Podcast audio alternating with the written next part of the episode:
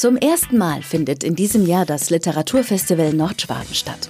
Corona-bedingt wurde es immer wieder verschoben und alle Beteiligten sind froh, dass es nun endlich durchgeführt werden kann. Das dreiwöchige Programm ist vielfältig. Den zweiten Abend gestaltete Literaturkritiker und Journalist Dennis Scheck, bekannt aus der ARD-Sendung Druckfrisch. Er brachte sein Werk Schecks Kanon mit nach Donauwörth ins Zeughaus.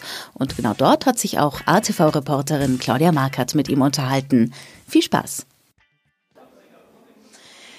Literaturfestival Nordschwaben. In diesem Zuge sind Sie hier in Donauwörth gelandet. Haben Sie sich denn das Programm vom Festival angeguckt und äh, befinden Sie sich denn da in guter Gesellschaft? Also, Sie wissen doch, diese Autorinnen und Autoren sind alles unglaublich selbstverliebte Narzissten. Sie glauben doch nicht, dass ich dieses Programm mir angeschaut hätte. Ich war absolut ausschließlich auf mich selber fixiert. Keine Ahnung, wer hier sonst noch ist. Bei der Eröffnung war auf jeden Fall schon mal Julia Frank. Die war in einer ihrer letzten Sendungen. Da bin ich mir relativ sicher, dass Sie also, damit zufrieden sind. Julia Frank, mit der bin ich seit langem bekannt. Ich mag die sehr, sehr gerne. Ich durfte die mal einladen äh, zum Wettlesen an den Wörthersee, zum Ingeborg Bachmann-Wettbewerb. Und ich freue mich sehr, dass Julia Frank eine glänzende literarische Karriere äh, gemacht hat, obwohl ich an deren Anfang stand. Jetzt äh, kennen viele Leute Sie ja sowieso aus dem Fernsehen, ähm, wahrscheinlich die meisten aus Ihrer monatlichen Sendung Druck frisch aus dem ersten. Und äh, ja, es ist schon ein bisschen schade eigentlich, dass ich Sie jetzt nur auf einer Bühne hier äh, in einem Raum interviewen darf, weil das Tolle für mich ist immer, was Sie sich immer einfallen lassen für tolle Locations, wo Sie die Autoren interviewen. Ob das jetzt irgendwelche Baustellen sind, leere äh, Schwimmbecken äh, oder natürlich einfach grandiose Landschaften, äh, wenn Sie mal wieder in den USA sind.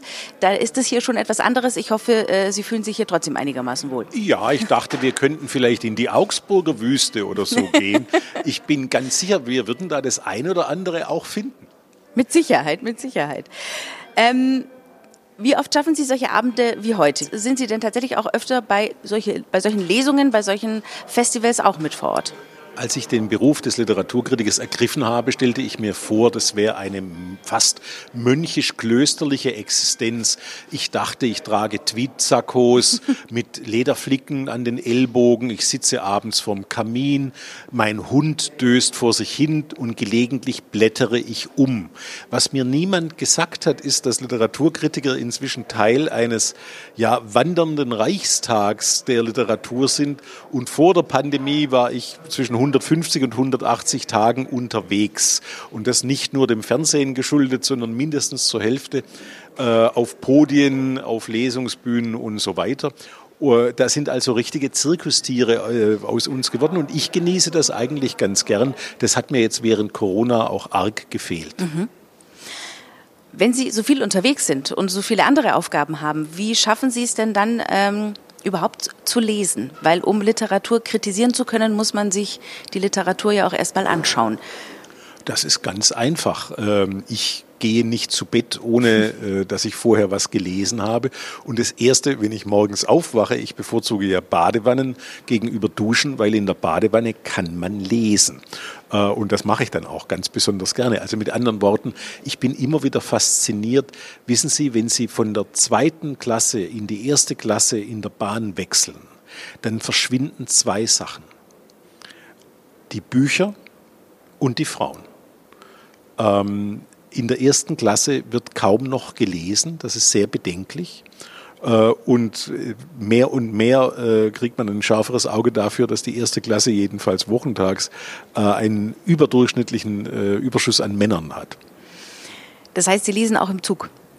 Ähm, ich Sie lesen überall wahrscheinlich. Längst antrainiert, dass ich überall lese, zum Beispiel bei Warteschlangen. Ich kam heute vom BER-Flughafen, äh, wo man ja weitlich Gelegenheit hat. Da kann man Krieg und Frieden lesen, ja. Wie viel lesen Sie? Das ist eine Frage, die Sie wahrscheinlich ständig äh, beantworten müssen. Aber man hat so das Gefühl, dass Sie sowieso schon alles gelesen haben. Überhaupt nicht. Um Gottes Willen, die Zahl der nicht gelesenen Werke ist äh, natürlich viel, viel höher. Ich lese zwei, drei Bücher in der Woche. Wenn wir jetzt eben so ein Monatsmagazin wie Druckfrisch anschauen, wo Sie ja auch äh, wahrscheinlich bei den meisten Zuschauern besonders beliebt immer noch die Spiegel-Bestsellerliste äh, einmal äh, ja durch den Wolf drehen meistens oder äh, ja oft zumindest sehr kritisch gegenüberstehen. Haben Sie die dann wirklich alle gelesen? Aber Selbstverständlichkeit zur Ehre, zum Ethos eines Literaturkritikers, einer Literaturkritikerin äh, zählt, dass man sich in der Öffentlichkeit ausschließlich über Werke äußert, die man von der ersten bis zur letzten Seite auch wirklich selbst gelesen hat. Was nun diese Spiegel-Bestsellerliste angeht, stellen Sie sich mal vor, Sie müssten einen der zehn meistverkauften Pullis in Deutschland tragen. Ähm, da würden Sie wahrscheinlich als modebewusste Frau zurückschrecken, weil Sie sagen, das ist nicht Alta Moda, das ist nicht Haute Couture, sondern das wird irgendwie was sein aus dem Kick oder so, ja, grauenhafte Polyesterklamotten. Ähm, stellen Sie sich vor, Sie müssten eine der zehn meistverkauften Mahlzeiten Deutschlands zu sich nehmen. Da wüssten Sie auch, das ist völlig unverdaulicher, unbekömmlicher Autobahnraststättenmampf. Niemand will so essen. Warum soll das bei den Büchern anders sein? Die zehn meistverkauften Bücher ist der kleinste gemeinsame Nenner des literarischen Massengeschmacks. Dass davon die allermeisten absoluter Schrott sind, ist eigentlich selbstverständlich, weil es ist mit allen Produkten so. Und Sie lesen sie aber wirklich zu Ende, auch wenn sie Schrott sind. Ich muss ja. Das finde ich tatsächlich sehr bemerkenswert. Weil wenn mir ein Buch nicht gefällt, aber ich bin auch kein Literaturkritiker, dann lege ja, ich es einfach beiseite. Das mein unsterblicher Seelenschatz wird da über die Jahre wahrscheinlich starken Schaden genommen haben. Gut, dass es einem selber nicht auffällt. Jetzt waren Sie heute hier bei der Lesung ähm, quasi vor Ort mit Ihrem eigenen Werk, mit Schecks Kanon, in dem Sie 100 äh, Werke der Literatur äh, ausgewählt haben und die als besonders lesenswert quasi hervorgehoben haben. Aber mit diesem Buch sind Sie ja auch auf der Spiegel-Bestsellerliste gelandet. Ja, aber Gott sei Dank hatte ich den Anstand, mich mit einem Platz zwischen 20 und 10 zu äh, begnügen und nicht unter die Top 10 zu kommen, sonst hätte ich mich am Ende noch selber besprechen müssen. Für diesen Fall hatte ich aber schon vorgesorgt und das wäre die Stunde gewesen, wo Eckehard von Hirschhausen oder Sebastian Fitzek oder Susanne Fröhlich vielleicht mal die Einladung bekommen hätten, sich über mich zu äußern. Okay, also es ist in Ordnung, dass äh, dieser orangene Aufkleber äh, auch Ihr Werk jetzt äh, ziert. Äh, ich habe es mir nicht gewünscht, ich habe mir es nicht ausgesucht, aber da muss man durch. Was, äh, welches dieser 100 Werke, die Sie speziell eben ausgewählt haben für Ihren Kanon, ähm, bei welchem Werk ernten Sie das meiste Kopfschütteln? Also, weil das sind jetzt eben nicht nur die Klassiker, die irgendwie jeder Literaturstudent von seiner Leseliste kennt, sondern da ist schon eine ganz außergewöhnliche Mischung zusammengekommen. Was sind so diejenigen oder die Werke, wo Sie eben am meisten ja, Kritik selber ernten, dass Sie die mit aufgenommen haben? Naja, äh, Kopfschütteln löst man natürlich nicht mit Shakespeare, mit Jane Austen, mit Franz Kafka und Samuel Beckett aus, ähm, sondern Kopfschütteln trifft dann eher zum Beispiel die Comics, die ich in den Kanon integriert habe. Hergés Timon Struppi beispielsweise oder Karl Barks in der deutschen Übersetzung von Dr. Erika Fuchs Entengeschichten aus Entenhausen, also die Geschichten um Daniel Düsentrieb, äh, Dagobert Duck, Tick, Trick und Drago und natürlich den ewigen Nichtsnutz und Verlierer Donald.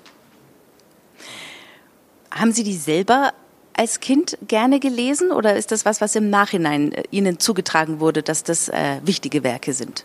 Also die Entengeschichten von Barks äh, und Fuchs, die äh, waren tatsächlich Lieblingslektüren meiner Kindheit. Äh, die gingen so weit, meine Großmutter war ja die erste Köchin von äh, Theodor Heuss, dass ich mir äh, gewünscht habe, dass sie auch bestimmte Dinge aus den Comics nachkochen soll.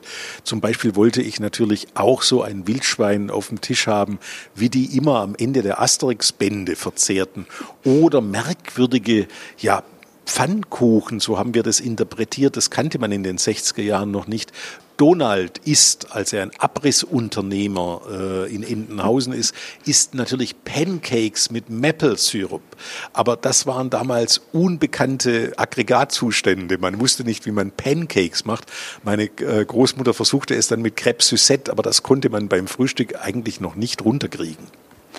Sie haben ein wahnsinnig gutes äh, Gedächtnis. Das muss man wahrscheinlich haben als, als Literaturkritiker, oder? Also Sie können äh, zack, immer alles gleich abrufen. Auch vorhin jetzt nach der Lesung bei der Fragerunde. Ähm Nein, das ist ganz einfach. Jeder Betrüger, Schlawiner und so weiter braucht ein sehr gutes Gedächtnis, weil am Ende sitzt man sonst seinen eigenen Lügen auf. Würden Sie sagen, Sie sind ein mächtiger Mensch? Nein, ähm, jemand hat mal, äh, ein Lieblingsautor von mir, Kurt Vonnegut, die Macht der Literatur mit äh, der Wucht einer aus drei Metern Höhe abgeworfenen Bananencremetorte verglichen. Und so viel Macht habe ich etwa wie eine aus drei Metern geworfene Bananencreme. Also deren Zerstörungspotenzial, das ist meine Macht. Möchte ich aber auch nicht drunter stehen. Was haben Sie denn für ein Gefühl ähm, unter den Autoren der, der Welt? Äh, wie, wie werden Sie da aufgenommen? Ist da schon der ein oder andere, der ein bisschen zittert vor Ihnen oder sind die meisten doch noch froh, wenn Sie anrufen und? Also wenn Blicke töten könnten, wäre ich nach einer Frankfurter Buchmesse oder einer Leipziger Buchmesse sicherlich nicht mehr am Leben. Das muss man wissen. Andererseits, ich selber bin ja auch Gegenstand der Kritik und habe weitlich Gelegenheit, die Medizin, die ich also freigebig austeile, auch am eigenen Leib zu verkosten. Das heißt, ich weiß, dass ich mit negativen Kritiken Schmerz auslöse und Leid schaffe, das stimmt. Aber meine Kritiken richten sich ja nicht an die Autorinnen und Autoren, sondern an Leserinnen und Leser. Und da ist meine Rolle eher die einer Art Stiftung Warentest der Literatur. Dann geben Sie uns doch zum Abschluss noch einen äh, Tipp, äh, das letzte wirklich gute Buch, das Sie äh, gelesen haben. Also ich habe gerade eben äh, ausgelesen Doris Dörrie, Die Heldin reist. Das hat mich sehr begeistert, muss ich sagen, weil es eine kluge feministische ähm, Überlegung ist zu äh, sehr vielen Handlungen in Romanen, hauptsächlich aber auch in Filmen. Das ist autobiografisch äh, ein ganz starkes Werk. Andererseits muss ich aber auch sagen, weil Sie Julia Frank erwähnt haben, Julia Frank hat mir mit ihrem letzten Buch äh, äh große Freude bereitet, mich stark beeindruckt. Überhaupt, äh, glaube ich, haben wir, ich denke jetzt an Jenny Erpenbeck, an Julia Schoch, andere Autorinnen, äh, einen sehr starken, äh, ein sehr starkes Frühjahr, äh, was Literatur angeht. Jetzt habe ich gleich äh, mehrere Lesetipps noch zum Abschluss bekommen. Darf ich einen noch nachschieben? Ja. Ähm, es gab einen Fall, der heißt Der Kannibale von Rothenburg, so wurde er von den Armin Maives, von den Boulevardmedien genannt. Und der wunderbare deutsche Autor Senturan Varataraja, also die Eltern kamen aus Sri Lanka, Senturan Varataraja hat einen Roman geschrieben, Rothunger, der von unserer aller Sehnsucht nach Liebe handelt, aber davon eben auch von diesem Fall von Kannibalismus. Und das ist ein typisches Buch dafür, dass es äh, den Blick in eine Ecke zwängt, wo man freiwillig gar nicht hingucken möchte, das aber die Welt verändert. Ganz großes Werk. Alles klar. Herzlichen Dank. Schön, dass Sie da waren und jetzt noch einen schönen Abend in Donauwörth. Danke für die Einladung. Vielen Dank für Ihre Aufmerksamkeit. Das war ein Podcast aus unserer ATV Audiothek. Wir präsentieren Ihnen in unserer Audiothek jede Woche ausgewählte Interviews mit Persönlichkeiten aus der Region und Gespräche zu gesellschaftlich relevanten Themen. Abonnieren Sie auch gerne die ATV Audiothek in Ihrer Podcast-App, so verpassen Sie keines unserer Interviews. Alle Podcasts, die Sie hier zu hören bekommen, sind gleichzeitig auch TV-Sendungen, die Sie jederzeit kostenlos in unserer Online-Mediathek unter www.augsburg.tv abrufen können. Wir freuen uns auch über Feedback und Anregungen, gerne per Mail an redaktion.augsburg.tv. Ihnen allen eine gute Zeit und hoffentlich bis bald.